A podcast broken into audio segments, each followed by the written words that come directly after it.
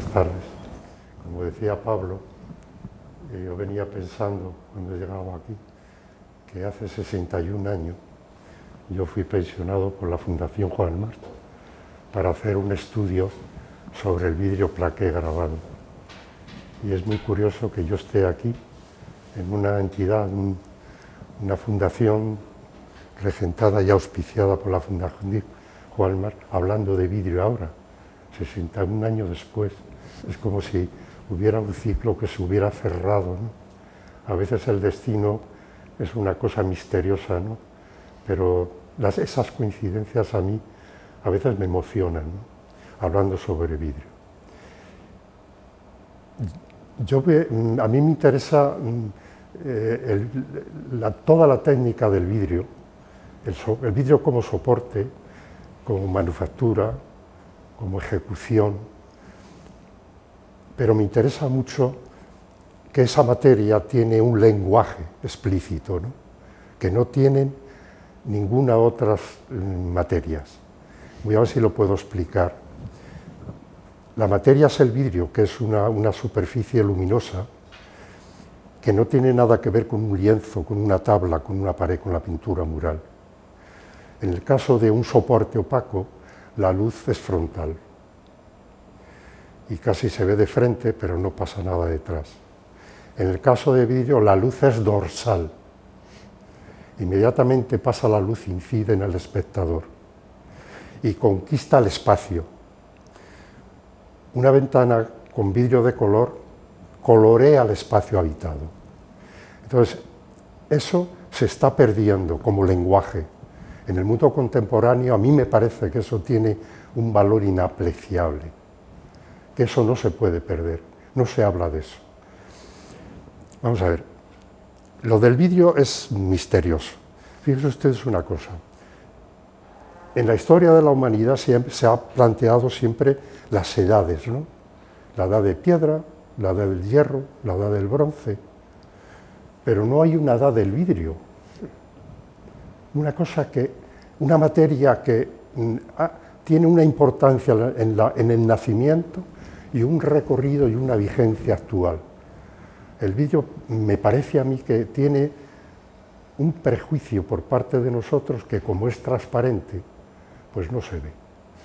Esa, esa, esa, esa transparencia le ha hecho presencia, ¿no? pero yo mm, creo que hay que plantearse que el vidrio es algo muy importante. Y voy a decir por qué. Esto es un sitio cerrado, pero si quitamos esas, cortinas, veremos que hay un cerramiento de vidrio. Ese, vidrio, que es un vidrio flotado, después hablaremos de eso, ese vidrio tiene apenas 2 milímetros de espesor, de 2 o a 5 milímetros, depende de qué clase de vidrio. ¿no? Eso es una frontera que separa el, el exterior del interior, una frontera de 2 milímetros. Bueno, esa frontera ha posibilitado en la arquitectura de todos los tiempos que un espacio habitado esté protegido del exterior y esté iluminado. El vídeo ha posibilitado un espacio civilizado. La arquitectura de todos los tiempos no es nada sin el vidrio plano. Ahora hablaremos la diferencia. No es nada. La arquitectura de todos los tiempos y de todos los continentes no es nada sin el vidrio plano, que produce esa civilización tan importante de estar protegido de las inclemencias del tiempo y al mismo tiempo iluminado con la luz natural. Fijaos qué, cosa más bonita y más, más constante. Bueno, pues ese es el planteamiento. El vidrio plano siempre se habla del, eh, bueno, todo, Baleares, toda la, y Mallorca tiene una tradición de vidrio soplado muy importante, pero es de vidrio hueco, vidrio hueco, que es esto, estos llamamos vidrio hueco, el vidrio plano siempre está ignorado. El fundamento del vidrio soplado es una, la caña de soplador, que es el invento más maravilloso que ha hecho la humanidad, que es un tubo que un tubo de una distancia determinada, una dimensión, un largo determinado, aproximadamente 1,50, que, tiene una boca, una boquilla, y después una especie de alcasofa en la punta, que se mete, estos, esos son sopladores, ¿no? Esto es un, horno de crisoles, que se mete en el obrador, ese obrador, esas boquillas que tiene el horno se llama obraje. Allá, ahí dentro de ese obraje hay un crisol con vidrio fundido. Se mete por ahí y sale una posta, se pega al vidrio y se empieza a soplar. Esa, pompa, esa especie de globo, tiene una transformación, una morfología.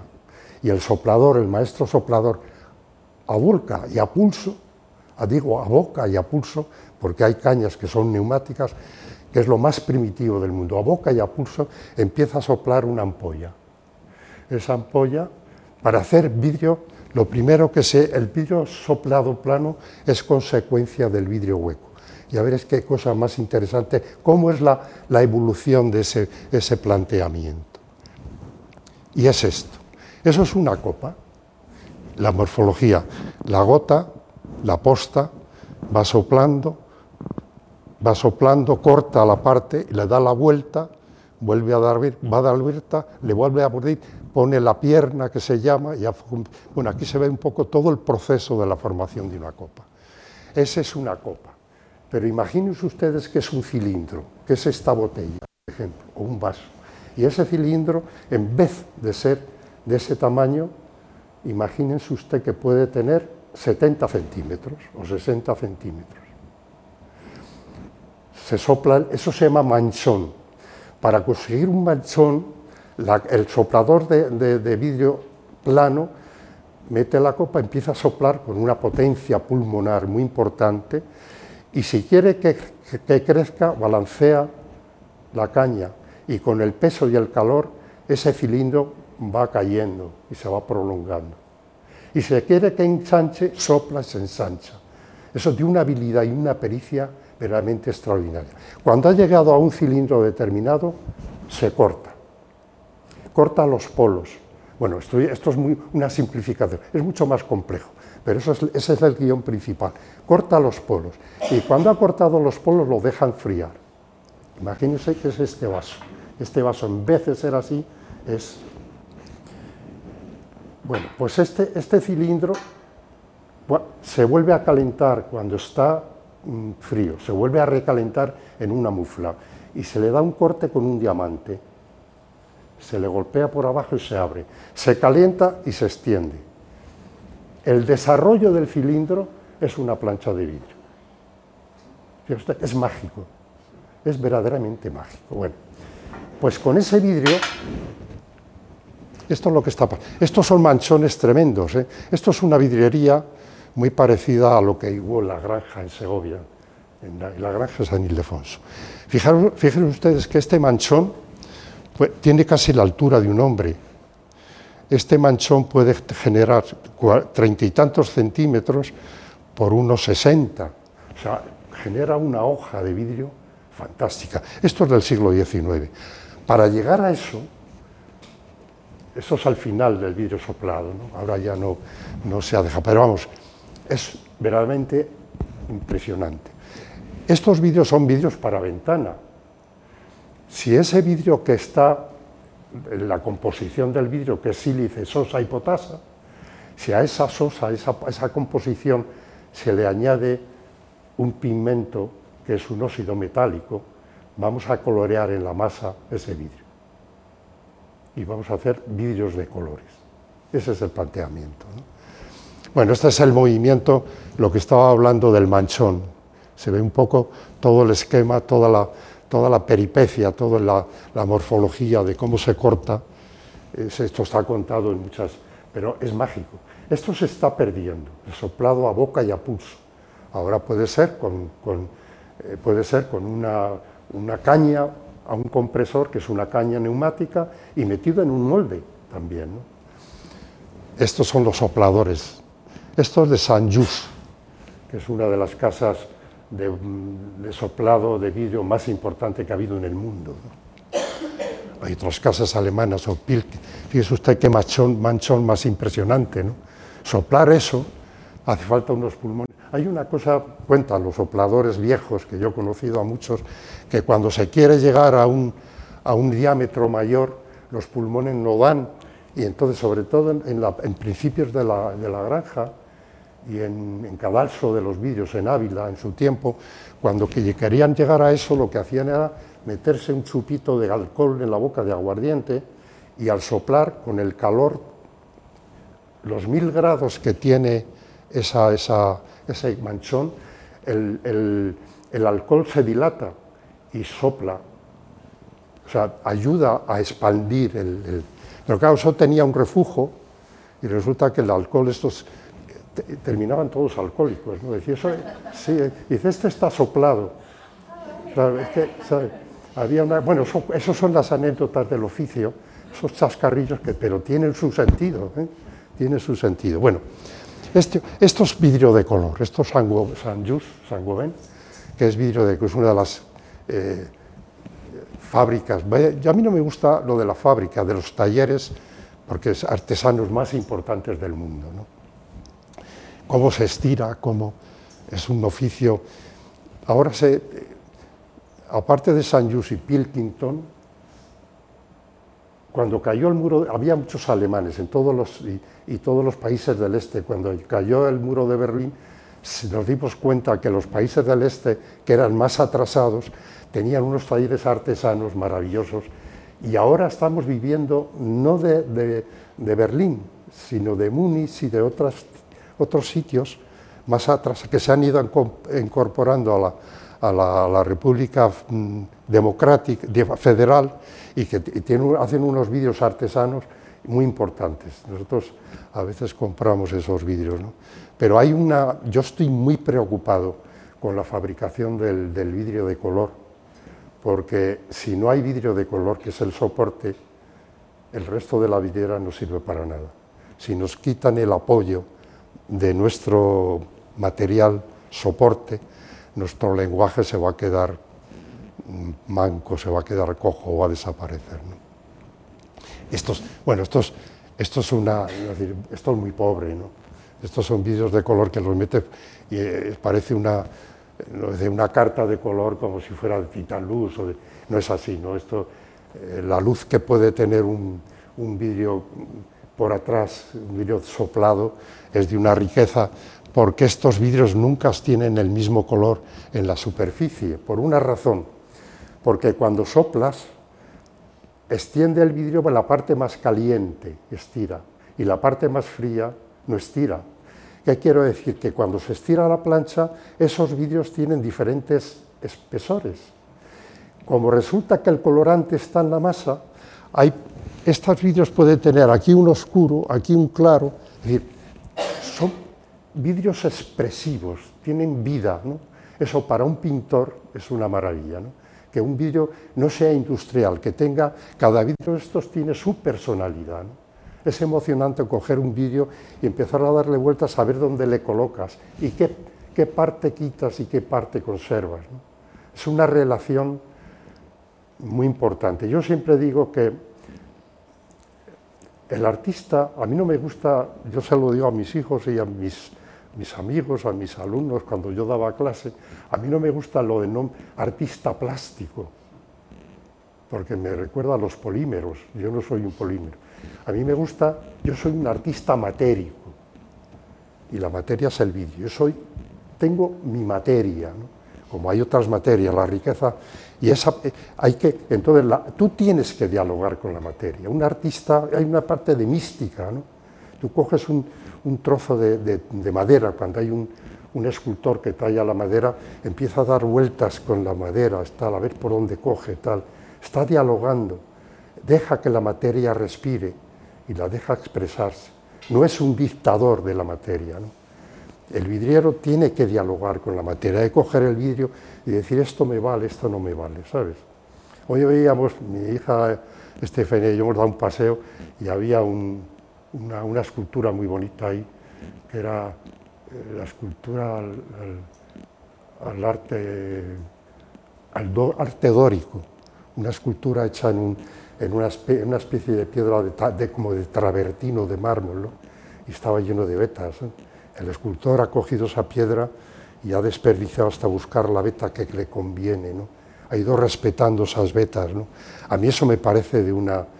Eh, o sea, porque lo otro, la dictadura del artista que está dibujando en un gabinete, hace un dibujo y dice, eh, hágase. Esa división de la manufactura con la creación caliente y emocional del artista se rompe. Por eso el artesano que tiene relación con la materia es muy importante que siga teniendo relación con la materia. Tocar, sentir, oler, ¿no? tocar con las manos. Hay un libro que se llama La mano que piensa, que es un libro fantástico. Todo eso va por ahí, ¿no? que es el humanismo. ¿eh? No yo no, estoy, no me estoy inventando nada. Entonces, todo este, esto, esto produce ese lenguaje, produce esa... Claro, aquí hay unas... Dice, esto los calores primarios, los secundarios. Cuando ves un muestrario de la casa de, de San Just, a lo mejor hay 300 colores distintos. ¿no? ¿Por qué? Pues porque cuando un pintor se pone a pintar, pone un primario, los primarios, que es un amarillo, un azul y un rojo. De los primarios salen los secundarios, de los secundarios, y de los tres colores, un blanco y un negro, sale todo el pantone de una fábrica de... En el vidrio no es posible, porque no puedo mezclar este con este. Cada vidrio tiene su personalidad. Y tengo que buscar una gama. ¿Qué es lo que está pasando arriba? Que allá hay un azul Klein que llaman ahora, y aquí hay... Bueno, pues cada uno, yo no puedo coger ese azul y mezclarle con este, es imposible. Por eso tengo que tener en, el, en, mi, paleta, tengo que tener a lo mejor 200 colores, con todos los matices y con todas las variantes. Es muy complejo. ¿no? ¿Qué pasa? Pues que hay una cuestión fundamental. Mira, yo estábamos hablando el otro día que la, la gran, no sé cuál, no desgracia, la gran servidumbre de la vidriera es que ha servido de cerramiento para la arquitectura. Ha sido un objeto funcional de cerramiento. Lo primero que hizo la videra es cerrar la arquitectura. Y después a ese cerramiento se le pusieron, bueno, vamos a hablar cuando venga, se le pusieron colores o se puso dibujo, ¿no? Sobre todo porque en un principio esos manchones ese vidrio era muy, muy, muy difícil de hacer esas, esas planchas de vidrio que hemos visto en el siglo XIX. Eran planchas de vidrio muy pequeñas. Esos vidrios pequeños no era posible con un vidrio tan pequeño llegar a cerrar un hueco muy grande. Entonces era necesario esos vidrios unirlos, empalmarlos. Entonces se, se generó una geometría, una modulación, una trama de módulos combinables. Que son lo más elemental, que es una retícula como si fuera un pavimento. Las retículas, todos sabemos que toda la geometría, es decir, la, escuadra y el cartabón es el fundamento de todas las geometrías. ¿eh? Para eso en geometría están todo lo que llamaban eh, eh, Leoz, el, famoso arquitecto que era un gran geómetra, el autor del, del módulo L, ¿os acordáis? No? Bueno, pues eh, habla de todo ese planteamiento de las que tiene que ver con, el mundo islámico, con las cerámicas, con los alicatados, con los artesonados, con eh, todas las cosas que hay un personaje muy interesante que sabe mucho de eso, que es Enrique Nuere, que habla de las, de las bóvedas de madera de lazo, que son todas estas. Bueno, pues eso está basado todo en los ensamblajes. Bueno, el mismo ensamblaje que tiene esa madera para llegar como los casetones que se reúnen para hacer un gran encofrado, pues en el vidrio pasa igual. Lo que pasa es que para unir el vidrio se necesita el plomo. Que es estos son los perfiles de plomo, que son perfiles de. ¿sí?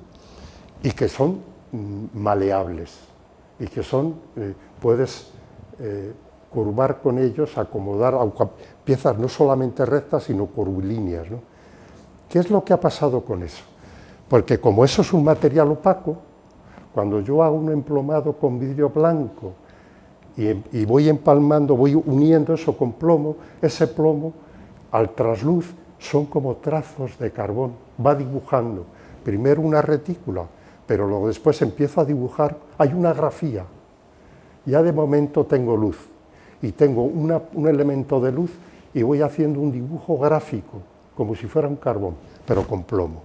Esto es, una maravilla la cantidad de perfiles de plomo que hay, porque esto es, hay algunos armados y otra cosa. Fíjense ustedes que esto se empezó en, el siglo IX, en el siglo X, ahora veremos bien, hasta nuestros días. El perfeccionamiento de esta, de esta industria o de este, de este mecanismo de los plomos es verdaderamente asombroso. Todo es asombroso, que hay que mantener además. Esto lo hacemos en mi, en mi casa, mis hijos y yo. nosotros fundimos el plomo, laminamos el plomo, generamos estos perfiles, hacemos todo porque está desapareciendo todo. Y esto es lo que nos contábamos, es decir, empezando con el siglo XII, esa ventana. Pero imaginen ustedes la evolución hasta el siglo XV, el siglo XVI y todo lo que pasó en el XVII, la evolución de toda la, de toda la vidriera, de la arquitectura. Bueno, todo eso había que, había que cerrarlo con vidrio. Ahí se generó un arte y una ciencia. Les voy a contar a ustedes una cosa que a mí me parece muy interesante, muy llamativa, que no, no caemos en ello. Fíjense ustedes, esto ha generado, esto es una ciencia y un arte absolutamente europeo. No lo tiene ninguna. Ustedes tienen un billete de 20 euros. Fíjense ustedes qué aparece en ese billete. ¿Qué aparece en ese billete? Mírenlo ustedes.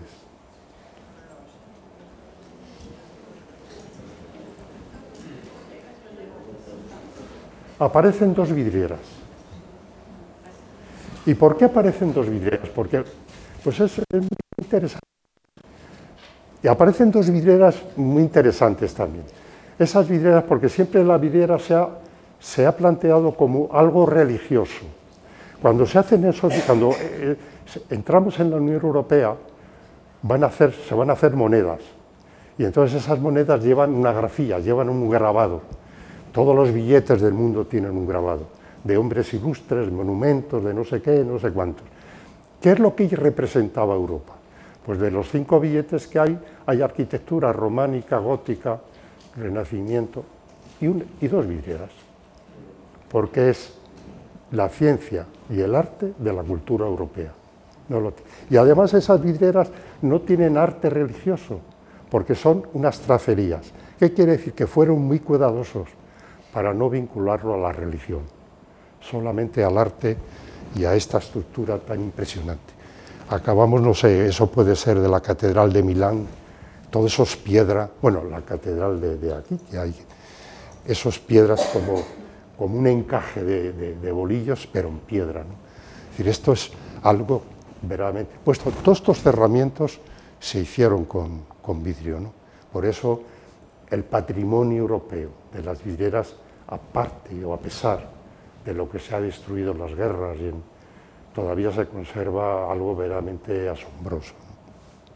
Y este es, ¿por qué se creó esto? Dice, porque le contaba, estábamos hablando, Estefanía, decía, hablando de la arquitectura. Esta arquitectura, todos ustedes saben, voy a contar cosas que son obvias, ¿no? hay una arquitectura que es estática, que es la arquitectura dintelada, donde todo obedece a la ley de la gravedad. Pero llega una arquitectura que es la dinámica, que no es la ley de la gravedad, que es que hay una, serie de elementos arquitectónicos que empiezan a empujar y las fuerzas se echan afuera a, través de los arbotantes y de los pináculos. ¿Para qué? Pues para poder vaciar esos grandes paños que hay que hemos visto, poderlos vaciar y que no, que no se quiebren, que no se rompen. Es la gran construcción del gótico que solamente ha sido superada con el hormigón armado, las celosías. Es decir, este es el fundamento de todo el compendio del instrumento de las, digamos, del destino de las vidrieras historiadas y pintadas a fuego. Esa es la palabra, vidrieras historiadas y pintadas a fuego. Esta, esta prácticamente es el románico, que es todo lo, lo primitivo, es una arquitectura totalmente vertical, racional. Todo pesa sobre sí mismo, ¿no? No hay, las naves laterales se soportan a sí mismo, la nave central, es decir, que no tienen ese empuje, esa salida que lo Gaudí lo hacía maravillosamente, despliegues como si le pusiera los brazos así y yo me sujeto y ya mi cuerpo me puedo vaciar porque no me caigo. ¿no? Pues esto era un poco lo mismo que pasa con, el planteamiento gótico. Qué maravilla, ¿no? De las, esto es lo mismo, ¿no? es decir, que se puede vaciar todo esto, quedarse como, una, como un encaje, una celosía, porque esa cubierta, el arbotante que traspasa y el contrafuerte, esos contrafuertes que la, catedral de aquí tiene unos contrafuertes inmensos, ¿no? y ese, ese, ese pináculo le está dando peso para que pese y que los empujes del arbotante compensarlo. ¿no? Es de una inteligencia y de una eficacia. Bueno, a veces que hay una cosa muy... Cuando Brunelleschi hace un concurso para hacer la, la, cúpula de, Santa, Santa, María de Fiore, hay un concurso muy importante, ¿no? Y resulta se presentan unos y hay un, personaje muy curioso porque dice, eh, ahora hablan de lo gótico, no sé qué. Esa arquitectura es una arquitectura que tiene muletas. Fijaros qué cosa más bonita. Despreciaban porque Italia no tenía el planteamiento que tiene Europa Central. ¿no? Eh, Brunelleschi era otra cosa, tenía un planteamiento. Pero esos conceptos de la forma, de la dinámica, del espacio, de la construcción, está, envuelve todo. Es un, es un, continente con, con, unos contenidos muy parecidos. Esto es de la Catedral de Zamora. cuando hablaba de las tracerías, es decir, para llegar a cubrir, esto son unas saeteras, esto es muy pequeño, esto lo, lo restauramos nosotros. Son miras, esto tiene a lo mejor de ancho, prácticamente está casi a escala 1, a a escala 1, un poquito más grande. Para llegar a cerrar estos es necesario unir pequeños vidrios porque no tenemos vidrios capaces de cerrar todo, se unirse con el plomo. Entonces va generando una tracería que es una maravilla, la parte modular. Esta vidriera es la, Cruz de San Quintín, es del siglo IX, y tiene la, la cualidad o la, el mérito de que debajo de la cruz está comentada con estos elementos oscuros. Bueno, pues es la primera vez que aparece una grisalla pintada y vitrificada tiene un valor incalculable. Es de las cosas más primitivas que hay, es el alfa y el omega, y esto, sobre todo, todas estas, estas flores que aparecen, estos, estas hojas que aparecen aquí, estos son grisallas, que es uno, la grisalla ya hablaremos, es un óxido de hierro con vidrio molido que se petrifica, vamos, se cuece a unos 700 grados. Es la primera vez de los testimonios que nos han llegado a nosotros de una manera más eh, clara, más determinante. Por eso tiene un valor extraordinario. Cuando hablamos del lenguaje, la vidriera ha sido siempre subsidiaria de la pintura. Fíjense ustedes este techo, que es del siglo XI. Este techo está, es, madera policromada, es como un artesonado, pero fíjense ustedes, si le vemos aquí en el techo, pues si le ponemos en vertical, eso se puede traducir a una vidriera contemporánea, por la división estructural que tiene, por los paneles que está y por el contenido, por la iconografía que está contando este, este techo. Es verdaderamente impresionante la relación, cómo la vidriera empieza a imitar a la pintura de su mano. Estos son tablas, tablas, policromadas. Es un ejemplo de esa simbiosis, que ha habido en la vidriera con respecto a la pintura. Es lo mismo. esto, aquello era un techo horizontal, esto es, una, es Sartres. La, catedral de Sartres, todos ustedes la conocen, pero hay una, una, publicación en el 19 que hace el, el, gobierno francés, eh, unas láminas. Bueno, es impresionante los grabados que tiene de estas vidrieras en talla dulce, grabados a buril, bueno, impresionante. ¿no? Y tiene ese planteamiento que tenía el techo de la catedral del, que hemos visto antes, ¿no? cómo en el siglo XII se sigue manteniendo esa iconografía, ese relato iconográfico doctrinal, porque están contando el, Antiguo y el Nuevo Testamento de una manera como si fuera prácticamente un cómic, ¿no? decir que, y el ornamento, el ornamento que ya hablaremos de lo que es el ornamento, que es un, es un elemento que se desprecia porque no se entiende, ¿no? El ornamento en la cultura europea y en la cultura islámica es importantísimo. ¿no? Fíjate, el desarrollo que tiene, qué es lo que está pasando aquí, Dios mío, es una cosa impresionante. ¿no? Esto tiene una relación, son como retablos translúcidos y coloreados. Es un retablo, es un retablo. Es decir, que la pintura y la vidriera se están, la, vidriera se está nutriendo de la pintura, constantemente. No solamente desde el punto de vista iconográfico, sino también técnicamente, ¿no? Lo que pasa es que es mucho más eh, complicado porque aquí eh, los colores están vitrificados, menos el rojo que no es, hablaremos del rojo, ese rojo no está coloreado en la masa, es un rojo plaque. Ya, les contaré a ustedes por qué se llama plaque, que es un invento prodigioso de la alquimia de ese momento. Está muy bien. Mire, esa es la pintura. en el Museo del Prado hay dos cosas que son muy importantes. Las, dos representaciones pictóricas más antiguas del Museo del Prado son esta, esto de Maderuelo y lo de San Baudilio de Berlanga de Soria. Están puestas en dos dioramas abajo, los, frescos se, arrancaron y se recreó el volumen de la capilla. Esa grafía que está viendo ahí está tomada de la vidriera románica. Y ya veremos ahora qué es lo que está pasando con la vidriera románica.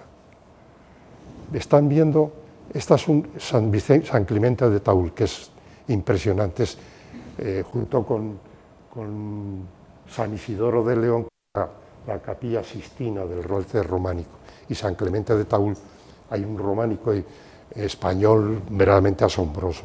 Pero todo lo que se pinta aquí son líneas, son elementos planos, es una cosa muy plana, todos los colores recortados, es una cosa muy plana, muy plana, no hay tercera dimensión en el sentido de que, es una tabla, es una cosa muy, muy frontal. Eso es una vidriera y esto es San Clemente de Taúl. En definitiva, puedo decir, eso es una tabla y esto es una vidriera, es igual. ¿no? el lenguaje es lo mismo en un soporte totalmente distinto. Es decir, esa, esa asunción, asunción que tiene la vidriera con respecto a, la pintura se va a mantener durante muchísimo tiempo y se va a ir transformando de una manera prodigiosa. Estoy hablando del lenguaje, del lenguaje, exactamente igual. El románico y, la, y vidriera románica y la pintura románica. ¿no? Estamos en el siglo XI, o sea que hay una cosa que ha avanzado muy poco desde un principio. ¿no? Dos vidrieras seguimos con el románico y con la pintura. Esta, en, la pintura románica, en la vidriera románica hay un elemento que ahora se llama tre, que es el perfil, que se va dibujando. Prácticamente no hay modelado, no hay sombras, es totalmente plano. La fuerza que tiene el plomo que dibuja y a veces se confunde con el trazo y se conviene. la, la, la grisalla esta decía antes que es un, pigmento vitrificable compuesto de óxido de hierro, tiene vidrio molido y cuando se mete en el, horno la fusión es muy baja porque es un vidrio, un vidrio de, laboratorio de, y se, vitrifica, se queda fundido en, la superficie y es indeleble, es decir, no se, entonces eh, le da opacidad, ¿no? no deja pasar la luz, por lo tanto va creando una grafía que es, que es una, tiene una fuerza impresionante. ¿no? Esto es una pintura y eso es una vidriera. Seguimos que el lenguaje está trasvasado con una fidelidad verdaderamente modélica. ¿no? Aquí llegamos a una cuestión que estamos en el siglo XIV. también hay un, efecto de la pintura, pero aquí empezamos con cosas muy interesantes. El tre, es decir, el perfil que está rayando, empieza a diluirse y a tomar sombras. Y esa sombra empieza a modelar, empieza a tomar volumen, ya no es el elemento plano. en estos paños hay unas sombras, hay un claroscuro, ¿no? La Virgen también tiene un claroscuro. Y hay una cosa muy importante, hay amarillo de plata. Fíjense ustedes que la pieza de la cabeza de la Virgen es un vidrio blanco. Tiene el perfil del perfilado de la grisalla y de repente hay un color en la misma pieza blanca, hay un amarillo. Ese amarillo de plata no es un pigmento, son sales de plata, que no es un esmalte, es superficial. Eso funciona, es un, descubrimiento del siglo XIV. Funciona por cambio iónico, intercambio iónico. Es decir, que se penetra en el vidrio coloreando es un misterio. Todos pensamos, nadie ha eh, averiguado por qué de ese amarillo, cómo se descubrió. A veces mm, hay leyendas que eso puede ser una frustración alquimista. Es decir, que en todos los, los, alquimistas que siempre estaban con la piedra filosofal y estaban con la plata, estaban con los metales preciosos y estaban con el azufre, bueno, eso, el, amarillo de plata tiene también un elemento que interviene el azufre, ¿no? Entonces hay unas cosas muy interesantes. El reencuentro, seguramente, el amarillo cuando se, pinta es tiene un color, tiene una, granometría muy, muy fina, es como si fuera polvo de tal, como si fuera cemento, ¿no? es impalpable. Se aglutina con agua o con grasa también, cuece a unos 600 y pico grados. Y cuando se da es como negro como esta esa, ¿no? pero una vez cocido quitas esa pulpa y aparece el amarillo. ¿no? Ese amarillo en la pintura gótica va a funcionar de una manera muy interesante.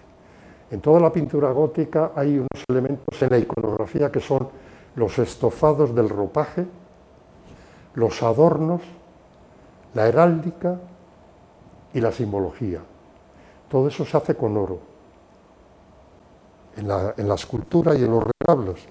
En la vidriera todo el oro se transforma en amarillo de plata. Es decir, que otra vez la vidriera, con sus argumentos, con sus posibilidades, está imitando, está tratando de seguir a la pintura, eh, con una, pericia, inventando cosas. ¿no? Bueno, estamos, ustedes, ya en el siglo XV, y prácticamente una pintura y una vidriera. Fíjense ustedes una pintura Merlin o Van der Weyden, que son las, las máximas maravillas de las tablas góticas de todos los tiempos.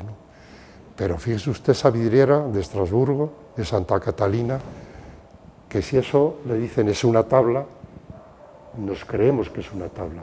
El primor de esas sombras, de esos dominados, de esos fundidos, de esos modelados. Qué cosa más maravillosa esa imitación, esa traducción del vidrio a la pintura.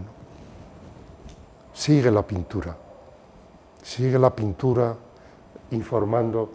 Esto es de la Catedral de Burgos de Arnaud de Flandes. Este pintor, Arnaud de Flandes, llegó a, a Burgos en 1512. Esto es de la capilla del Condestable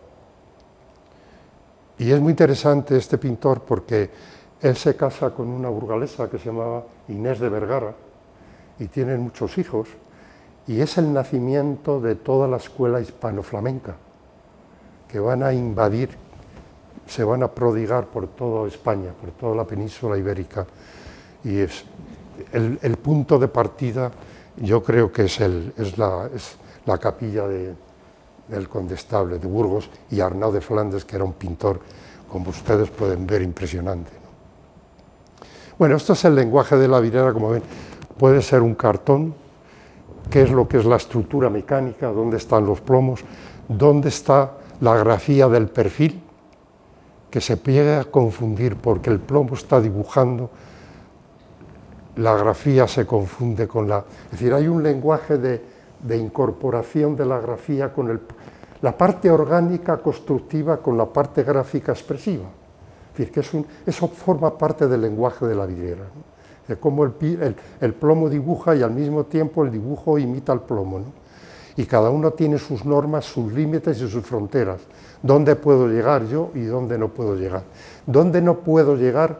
Porque el vidrio no se puede cortar más que de una manera determinada. Tiene sus leyes y yo no puedo hacer lo que quiera. ¿no? Entonces hay una serie de curvas en, lo, en los vidrios que a veces son imposibles. ¿no?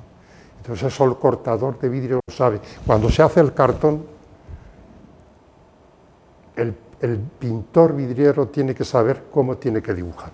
Pero el cartón no se refiere a que sea un cartón, el soporte. La palabra cartón viene de cartografía, es decir, que es la parte de un todo. ¿no?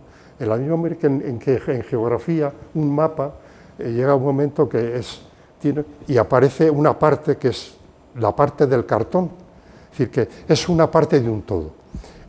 La vidriera tiene paneles y, y todos se pintan partes, y la pintura al fresco se pinta en tareas. Imagínense ustedes cuando Miguel Ángel está pintando el juicio final, las dimensiones que tiene, y aquello no tiene límites, es decir, todo va fundido. Cada día pinta una tarea que corresponde a lo mejor a un metro cuadrado. Hace el tendido del, del, del tendido de la cal, del mortero, y está pintando. Pero claro, esa parte tiene que corresponder a un conjunto que no conoce, lo tiene que tener aquí. Es decir, que cuando uno se plantea eso, yo, que, yo, soy pintor muralista y he hecho pintura mural, cuando, pinta el fresco dice, y ahora esto lo pinto y cómo voy a unir con lo otro, ¿qué le toca? ¿Cómo enlazco? Porque voy a cortar y luego después vengo otra vez a hacer el tendido y la tarea de mañana tiene que casar con esto. Y cuando termine la obra, todo eso tiene que parecer un, solo acto. Decir, ese, planteamiento es tremendo. ¿no? Bueno, pues el cartón es la referencia de esa, sucesión de obras de, de día y de obra total. ¿no? A eso se llama cartón. Eso parte de un boceto. El cartón, luego después en vidriera, esto eso se llaman calibres, cada pieza de esas es un vidrio, que hay que pintar todo lo que queda en el calibre, hay una parte que va al horno, y luego después, cuando ya está cocido, se vuelve a juntar, el cartón es una guía, es una referencia para unir panel por panel hasta llegar a la parte del conjunto de la vidriera, es un poco el proceso. Eso pasa igual, exactamente igual.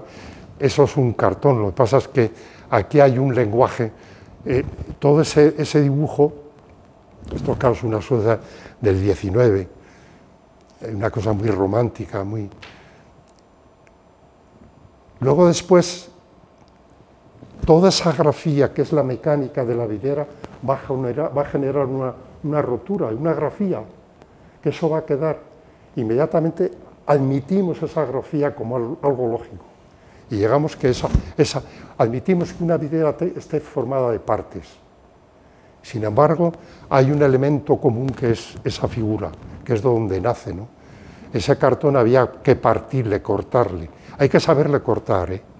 Y hay veces que esto está cortado porque aquí hay un panel, otro panel, hay, bueno, hay una, serie de lenguajes estructurales de la vidriera, porque la vidriera es como un paramento constructivo, funciona verticalmente. Es decir, hay vidrios que van unos montados encima de otros, pero claro, los ladrillos o una mampostería desconcertada tiene un grueso.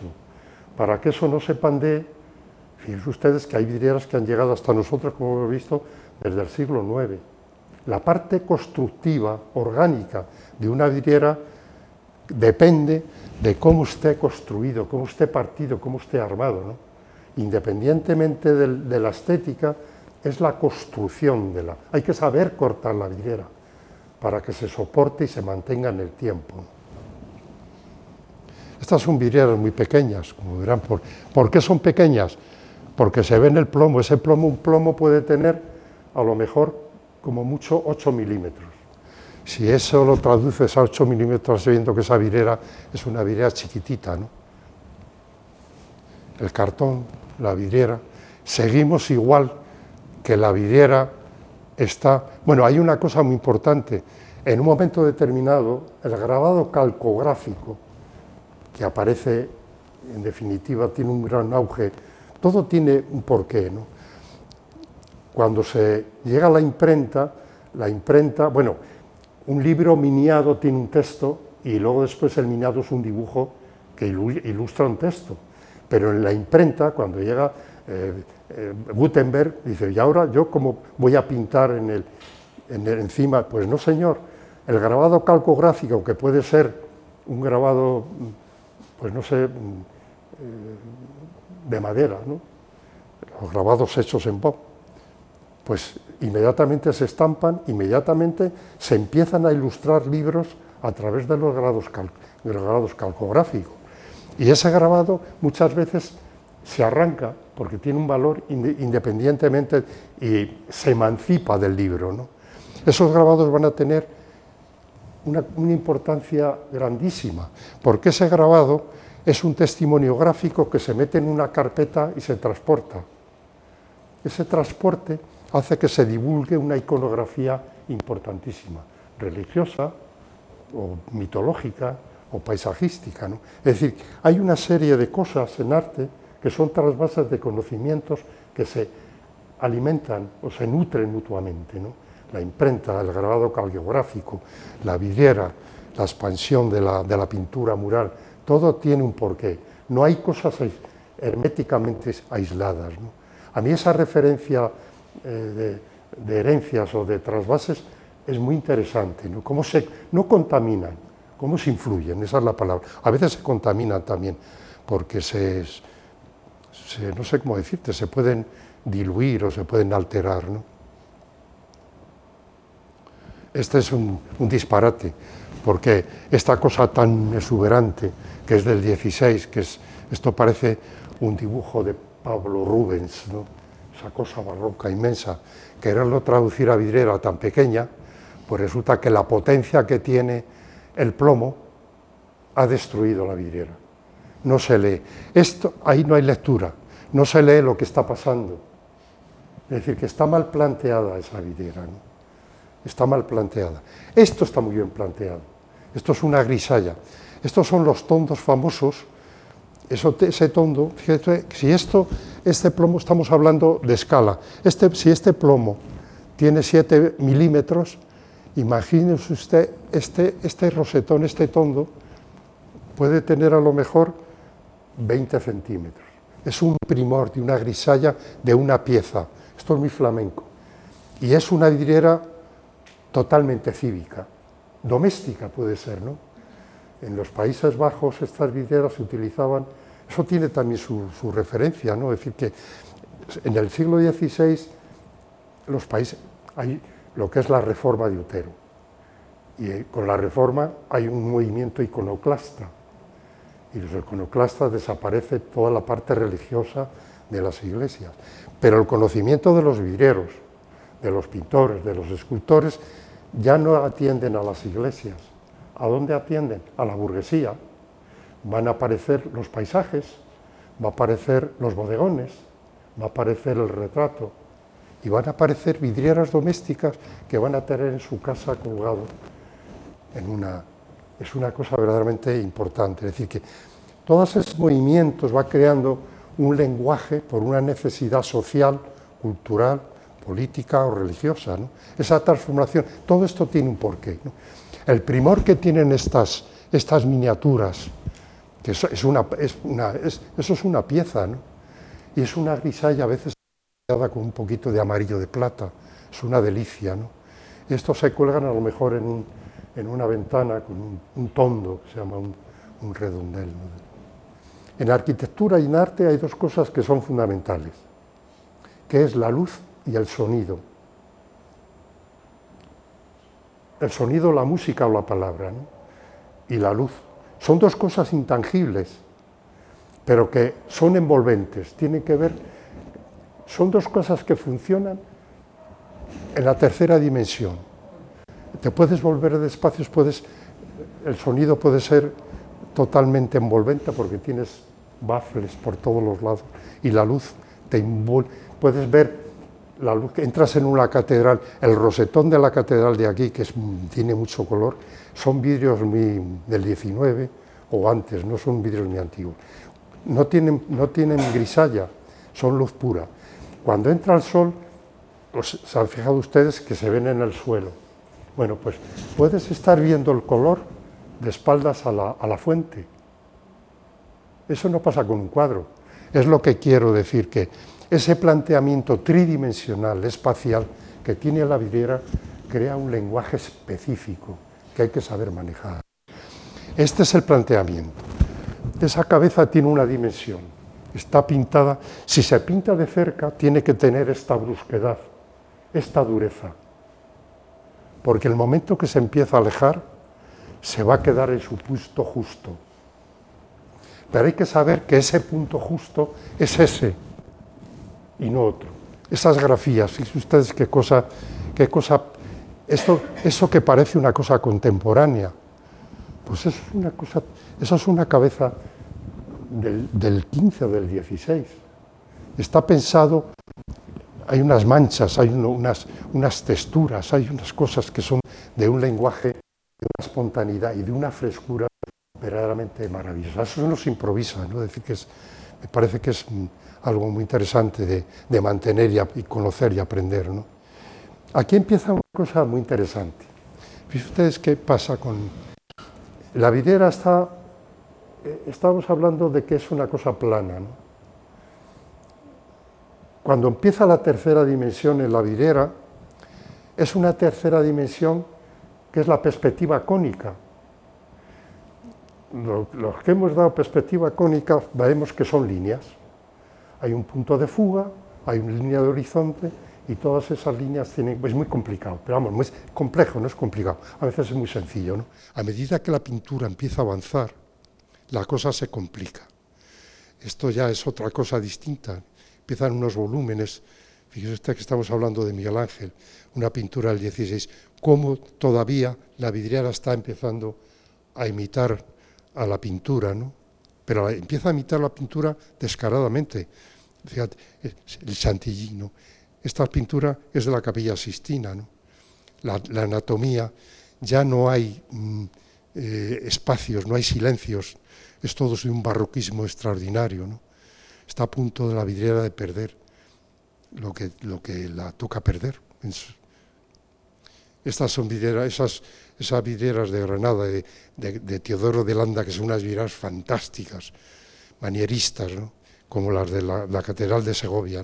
Son tres colecciones, las de Granada, Segovia y Salamanca, son tres catedrales, las últimas catedrales góticas que se hacen en la península ibérica, y tienen unas vidrieras flamencas, de un planteamiento nada goticistas, son como cuadros transparentes muy expresivos, hay una preocupación por los espacios. ¿Lo resuelven cómo lo resuelven? Haciendo una retícula como si fueran maldosines, porque el espacio están reticulando, están cuadriculando el aire, es decir, porque no tienen, no otra palabra, están cuadriculando, hay una cuadrícula del aire, es como una renuncia a otras cosas, ¿no? a la atmósfera, ¿no?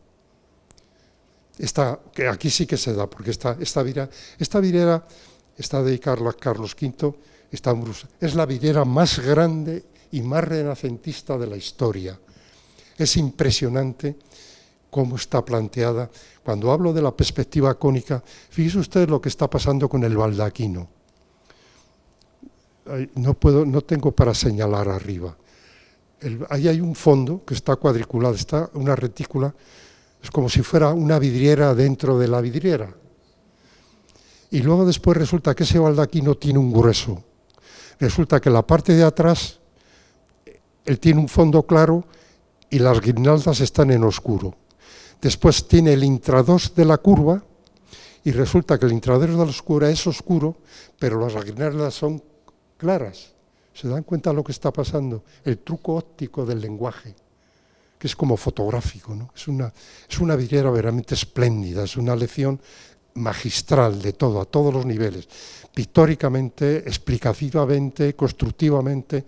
El resultado es un monumento, es una de las vidrieras prácticamente, estos parteluces son de piedra, eso que hablaba antes, son parteluces de piedra que son como ceniza en vilo, ¿no? que se están sujetando ahí de milagro. ¿no? ¿Qué pasa? Pues que llegamos al siglo XVII y en el barroco, pues la vidriera no tiene nada que hacer, porque ha llegado Vermeer, ha llegado Rembrandt, ha llegado Velázquez, y la tercera dimensión es el aire. Están pintando el aire. Velázquez pinta el aire. Está difuminando, funde una figura a través de la luz, disuelve el contorno y aquello inmediatamente, esa figura se disuelve en el espacio. Ópticamente está contando la lejanía sin una línea, ninguna fuga de perspectiva cónica. Ahí la videra no tiene nada que hacer, absolutamente. Hay una, una crisis impresionante. Y entonces, ¿qué pasa? Pues que la arquitectura también ya no necesita de la luz coloreada, porque la luz de una arquitectura renacentista es la luz de la verdad, es la búsqueda prácticamente del racionalismo, ya no hay símbolo en la luz, ya no hay misterio, estamos en otra cosa, ¿no? Y la vidriera está vagando, vagando. Es misteriosa, ¿no? Hay unos periodos ahí en el siglo XVII desde el 16-17, el siglo XVII, hay una pérdida total de identidad de la vidriera. Muy importante también, ¿no? Hay una búsqueda, hay una preocupación, ¿no? Por mantener unas cosas que se mantienen, pues, milagrosamente, ¿no? La vidriera sigue. ¿Y qué pasa? Pues que este, estábamos hablando del vidrio soplado, que es el soporte. Ha llegado lo que es el vidrio de crisol, de fundición de crisol, esos hornos ya no son de crisol, son de balsa. Y la balsa es, fíjense ustedes lo que es una balsa, que es, lo de arriba, entra la, composición, entra por aquella, aquella eh, que es una, una, ¿cómo se llama? Una, mm, no, tiene una, tolva de entrada, entra la tolva y por, por nivelación, una vez fundido, rebosa como si fuera una presa. Inmediatamente se produce un río de vidrio fundido. En este caso es un vidrio muy interesante porque la salida, ese, esto es una ampliación de aquella salida que hay allí. La salida, de este, el rebosar de, esta, de este, esa esos vidrios fundidos, esa mancha blanca, cuando rebosa ese vidrio, ahí hay unos rodillos. Esos rodillos hay uno que son tractores y otro que tiene un dibujo.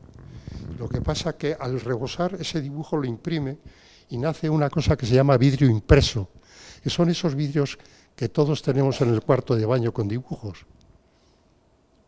Vidrios seriados, vidrios de serie muy baratos que tiene todo el mundo. Se puede decir que el vidrio rico y maravilloso de las catedrales y de los palacios se ha democratizado. Ya tenemos vidrios todos. El vidrio es democrático. Lo utilizamos siempre en todas las arquitecturas. Y entonces ese vidrio va a generar una serie de cosas impresionantes. Hay un, después de esto hay un grabado que no, no hemos, quería, se lo decía yo a Pablo, que no ha entrado aquí. Después de ese vidrio impreso hay una tecnología, que es la que estamos viviendo ahora, que se llama vidrio flotado. Una vez que ha pasado esa plancha de vidrio, pasa a una piscina de estaño fundido, porque ese vidrio, si no es impreso, le tienen que pulimentar hasta los años 60 en España había una tecnología que lo hacía una empresa española que se llama Luna Pulida Cristañola, que ese vidrio salía tosco y entonces mecánicamente tenían que pulirlas para hacerlo, pues salía mateado. tenían que pulimentarlo para que fuera totalmente transparente. Esa parte mecánica encarecía eh, la, metro, aparte de las roturas, ¿no? porque eso se hacía mecánica en frío y con, con abrasivos, ¿no? ese pulimento, hasta los años 60. El gran invento, Pilkington, patenta un, sistema que se llama eh, vidrio flotado, fundido flotado. Después del fundido hay una plancha, hay una, una, piscina de, estaño fundido. Esa, esa lámina fundida se desliza por la plancha, por la piscina de estaño fundido a 1800 grados, más de 1500 grados. ¿Saben lo que pasa? Que al pasar por esa plancha de hielo fundido, el vidrio de abajo se pulimenta. Y por simpatía, se pulimenta el de arriba. Todos los vidrios que hay aquí se llaman vidrios flotados, no necesitan pulimento. Es lo que está pasando ahora, no necesitan pulimento. Es el gran invento del siglo XX. Todos los vidrios que estamos utilizando tienen esa condición. esa lámina de vidrio que sale, el ancho de la, tiene 3 metros 15 centímetros. 3 metros 15 centímetros. Y de largo como un río. Todo lo que pueda transportar un camión por carretera. Es impresionante. Todas las lunas, mire, todos los muros cortinas de la, arquitectura contemporánea, todo lo que vean ustedes, todos los edificios que se visten de vidrio, que se forran de vidrio, estos vidrios que hay aquí, es vidrio flotado es impresionante. No nos damos cuenta de eso. Ese vidrio además se combina con un, con un que es un, un, vinilo. sí, es un butiral. Totalmente transparente. Es decir, a una, a, dos, a una plancha de vidrio se le añade un plástico y otra plancha de vidrio. Son las lunas de los coches que se conforman, las carlingas de los aviones, ese vidrio, si vas añadiendo planchas de vidrio y planchas de butiral, puedes llegar a hacer una antibala, que son los vidrios antichoque, vidrios que pueden tener 10 centímetros, vidrio butiral, vidrio butiral, le metes un bazooka, hacen una mecha, pero no traspasa. Vidrios de seguridad. Aparte de esa luminosidad maravillosa, de esa luminosidad, esos vidrios han eliminado la reja. Ya no es necesaria la reja, porque eso es un vidrio blindado. Es decir, que vuelvo otra vez a la época, es decir, el vidrio tenía que tener una edad de vidrio, desde la edad del bronce hasta nuestros días, porque nos está asistiendo constantemente, no es un material antiguo, es tan moderno como el que más y va a tener un futuro. ¿Saben ustedes por qué? Porque el vidrio, el fundamento del vidrio es la sílice, que es la materia prima más abundante de la Tierra. Y esto es lo que estoy diciendo. Se darán ustedes cuenta que yo soy como un apóstol del vidrio. Estoy hablando del vidrio para arriba y para abajo. Pero es verdad, es verdad. Bueno, a lo que vamos. ¿Qué ha pasado con el vidrio estético? Este es el vidrio modernista.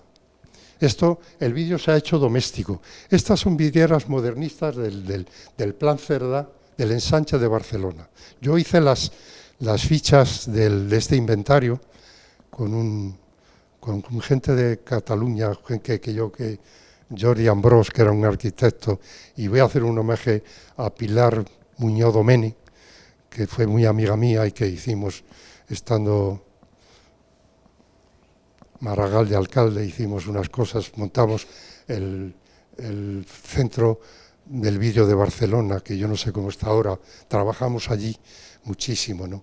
Bueno, todo este vidrio era un vidrio doméstico, era un vidrio modernista, no tiene pintura, es vidrio puro. Entonces todos los, todos los, todas las, eh, las que llaman las, las troneras, no sé cómo lo llaman, tienen vidrios de estos y funcionan como visillos.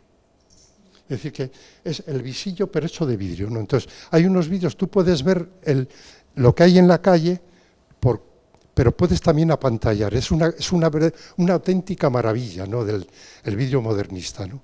que es una, colección única en el, plan Cerda. ¿no? Y esto hay qué cosa más bella, ¿no? Con muy pocos colores, casi todo en blanco y negro o con vidrios, es realmente extraordinario cómo se funciona. ¿no?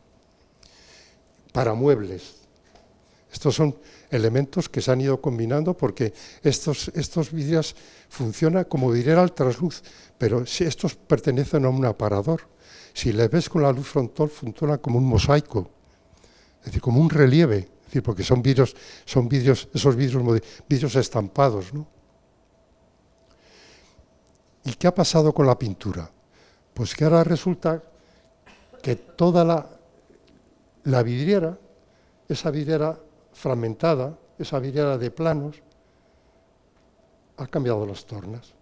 Si era subsidiaria de la pintura, ahora la pintura empieza a ser subsidiaria de la vidriera porque entramos en el informalismo.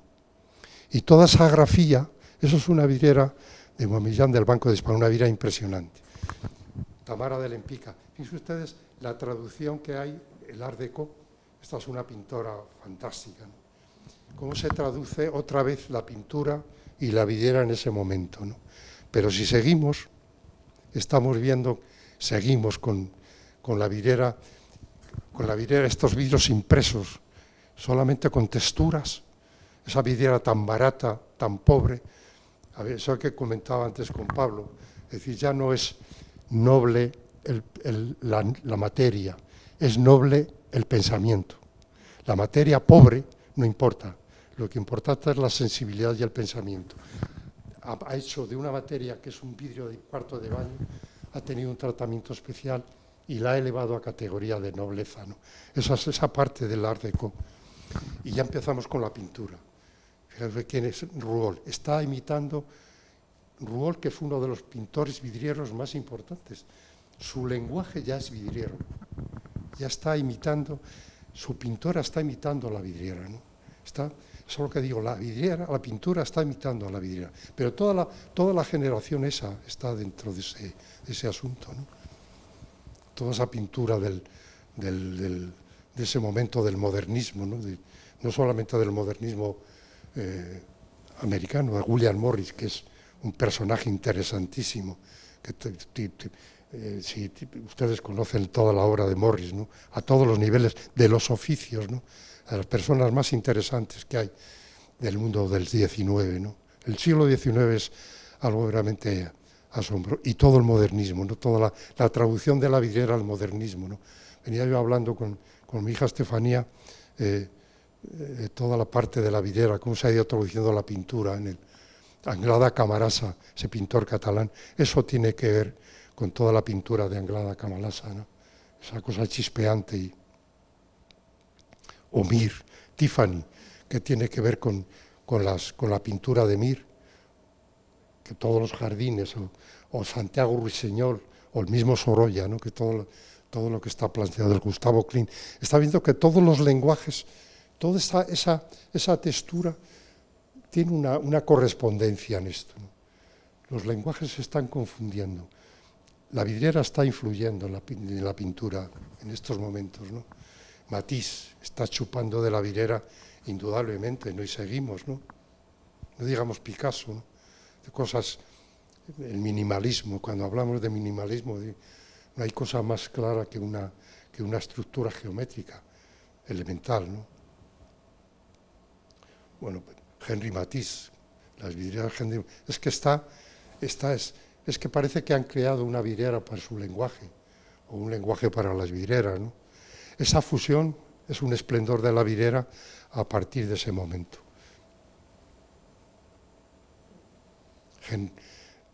este, fíjese usted lo que es Fernando Leyer las vidrieras de Fernando Lillera y unas...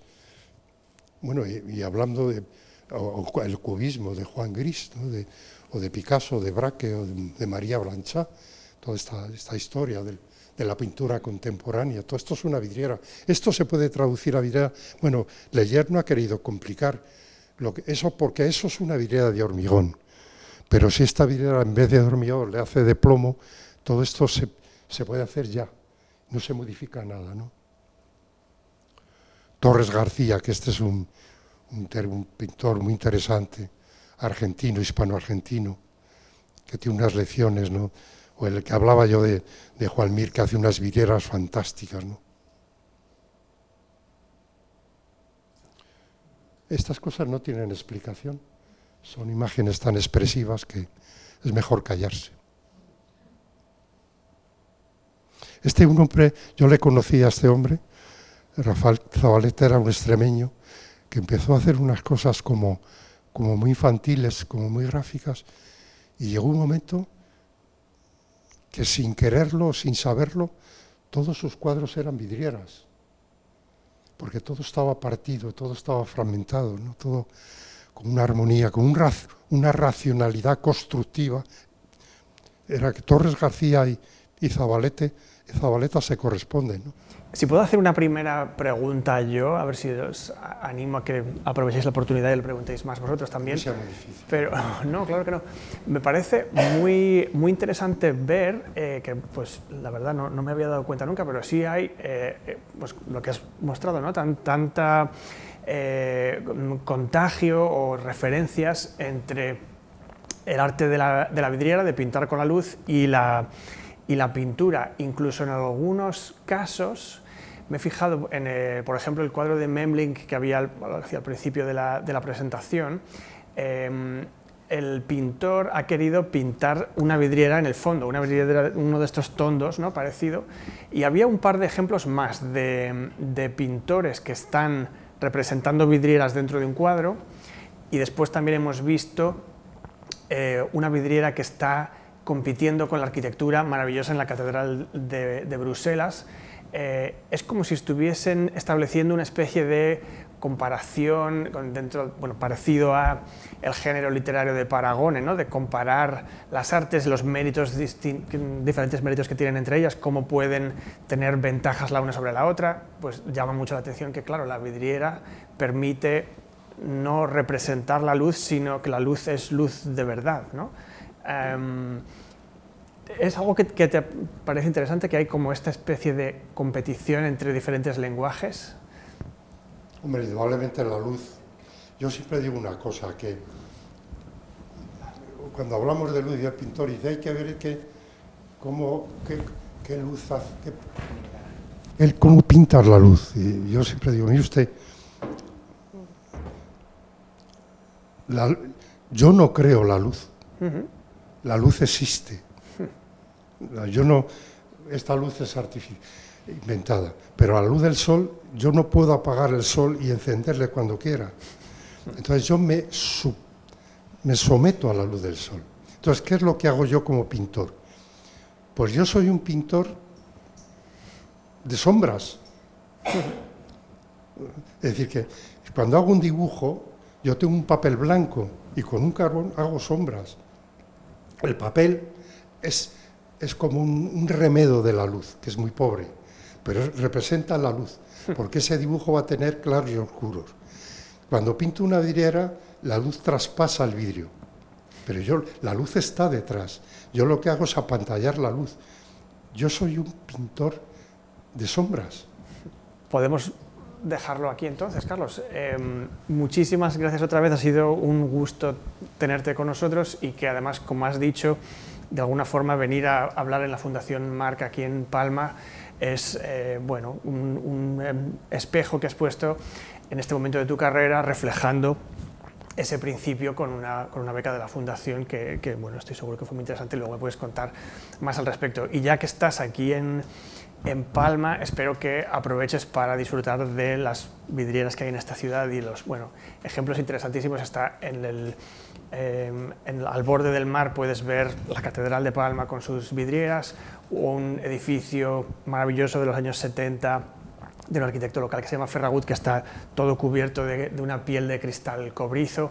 Bueno, que hay eh, siglos de, de, cristal en arquitectura en esta ciudad, esperando que los descubras mañana, espero. Y bueno, ayudadme por favor a darle las gracias a Carlos. Ha sido un placer tenerte aquí.